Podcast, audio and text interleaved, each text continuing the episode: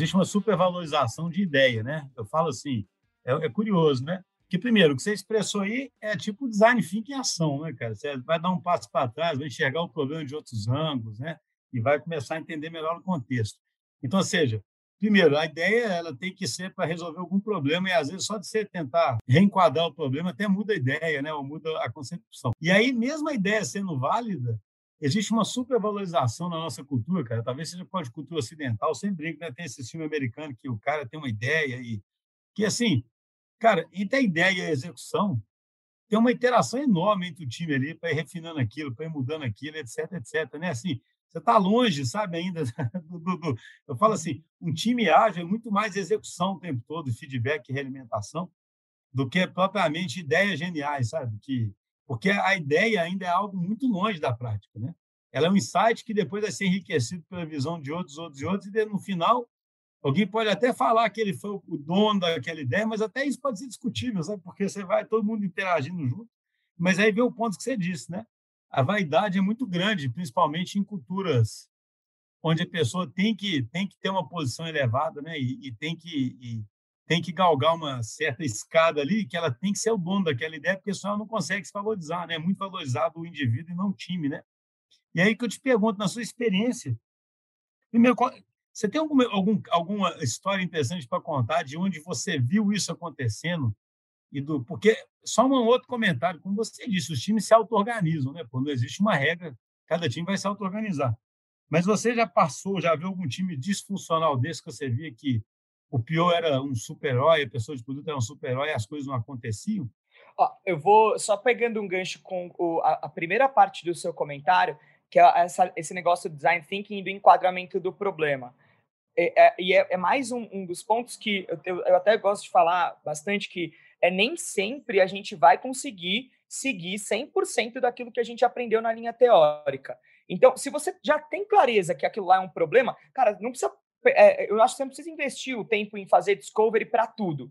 Tem coisas que você já sabe que é um problema. Então, cara, você vai é, fazer um discovery para descobrir se aquele problema que você já sabe que é um problema é um problema, você vai gastar tempo. Então. É falta é, de pragmatismo, né? É, e, e aí você vai ficar dando volta, dando volta, dando volta. Então, também é, é importante a gente ter esse, esse ponto de vista.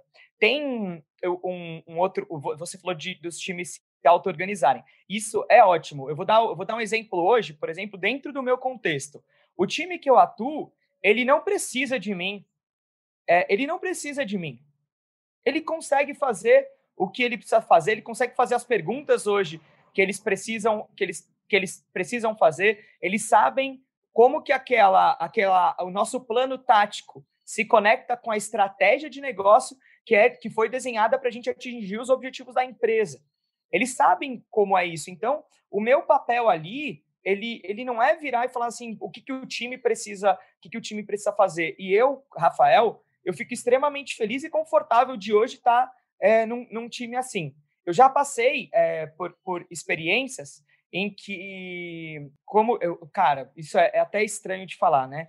Mas eu trabalhei com um designer que ele virava, ele teve, ele, ele virava assim, Rafa, você parece babá do time comercial, ou parece babá do time tal, porque as pessoas elas acabavam, eu acabava protagonizando um papel de querer ajudar muito o tempo todo e sem querer não procuravam às vezes o time ou uma pessoa do time, viravam e procuravam o, o Rafael, o Rafa para tentar resolver é, um problema que às vezes qualquer outra pessoa poderia resolver. E aí o que que acontece? Eu, eu criei dependência, eu crio um gargalo e, e quando e, e aí por exemplo se eu não tiver lá se eu não tiver presente, como é que aquilo ali vai ser resolvido? Vai, ser, vai parar? É, o, o, o, não, não vai funcionar? O problema não vai ser resolvido, né? Então, eu, como, como eu não tenho problema nenhum de falar isso, eu sou um exemplo que aprendeu muito com os erros que eu cometi fazendo o produto, aprendi muito com os erros que outras pessoas cometeram fazendo o produto, porque eu converso muito com as pessoas que estão que, que, que, que nesse, nessa área, nesse mercado, e eu não tenho problema nenhum também de expor, eu acredito muito em você ficar confortável de expor sua vulnerabilidade. E eu tenho várias. E desde que eu comecei nessa área, eu nunca, eu sempre tive pessoas que eu tinha um nível de confiança muito grande para expor.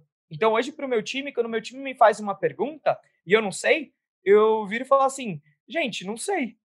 É, alguém pode me ajudar a chegar nesse resultado, nessa resposta, ou, ou, pelo menos me ensinar como que eu poderia, como que eu poderia fazer isso? E antes de eu chegar no time e fazer isso, as experiências passadas que eu tinha, eu falava assim: não, pode deixar que eu vou resolver.